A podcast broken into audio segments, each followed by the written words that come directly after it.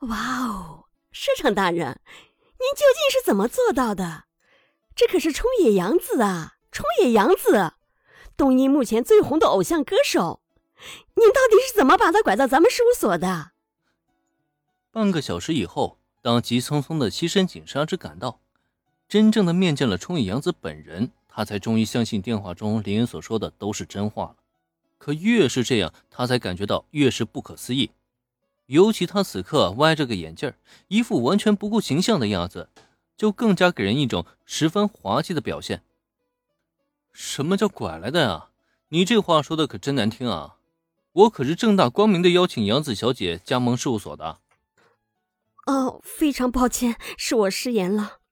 不过冲野杨子小姐竟然能加入咱们的事务所，我的天，真的好像在做梦一样。林恩板着脸训斥了对方，毕竟是当着冲野洋子的面嘛。西深井沙织这没过脑子的话呢，也的确不太中听。面对林的训斥，醒悟过来的西深井沙织直接来了一个九十度的鞠躬，但随即他却仿佛真的在做梦一般，整个人都飘飘然了起来。好了，要做梦的话，等你回家去做也不迟啊。杨子小姐加入我们事务所一事呢？我就交给你全权处理了。另外，关于杨子小姐后续的发展呢，也请你多上心，尤其要记得与杨子小姐之前的经纪人做好沟通。哦，对了，杨子小姐，你觉得山岸先生怎么样呢？如果你习惯了那位经纪人的话，我可以等他伤好了之后，把他也邀请进事务所和你搭档。山岸荣这个经纪人虽然看着不怎么样，可通过他之前的所作所为，林恩倒是觉得。他人还是不错的，如果杨子小姐不想放弃他的话呢，把他招进事务所，两个人一起搭档也是一个不错的选择。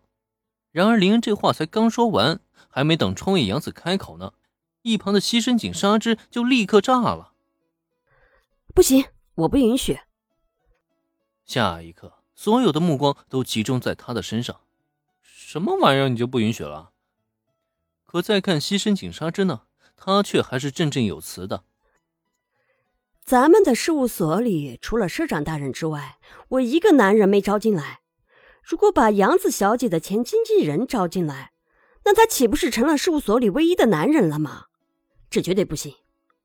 什么叫他是唯一的男人？合着我在你眼里就不是男人呗？这个西深井纱织啊，他最近是不是越来越放肆了？不是不是，社长大人，你听我解释。我的意思是，工作人员里没有男人。市长大人，你可是我们的出道偶像啊，怎么可以算在内呢？见林恩表情不善，西深井纱织连忙解释。对此，林恩还算是能勉强接受。可即便是这样，他也依旧还是瞪了对方一眼。是否继续与山岸先生合作呢？选择权在杨子小姐，而不是取决你的一己之见。杨子小姐，你不用理会他的话，任何选择还是看你自己怎么想。我，沙岸先生是个好人，但我既然加入了连恩俊的事务所，那就应该按照事务所的规矩来。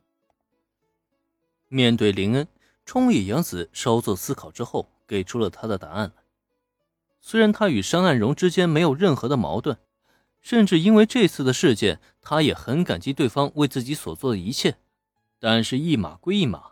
他也并不想因为自己的原因便去打破林事务所的规则。况且身处这个圈子，大家都很清楚，明星偶像与经纪人之间究竟是一个怎么样的合作模式。甚至冲野洋子都已经想好了，等这件事情过去之后呢，他会竭尽全力的去弥补山岸荣。但两个人工作上的缘分就真的到此为止了。那好吧，我明白了。既然如此的话，山岸先生那边就由我来负责通知。同时呢，我也会负责帮他介绍一份适合他的工作。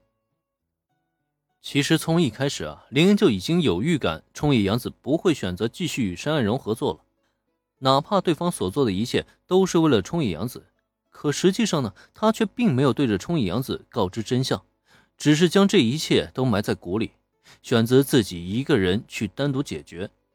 无论他有再多的理由，都无法改变他隐瞒真相的事实。明星偶像与经纪人之间呢，最怕的就是出现这种隐瞒，这就会导致彼此的信任出现裂痕，自然也就没有办法一起长久的走下去了。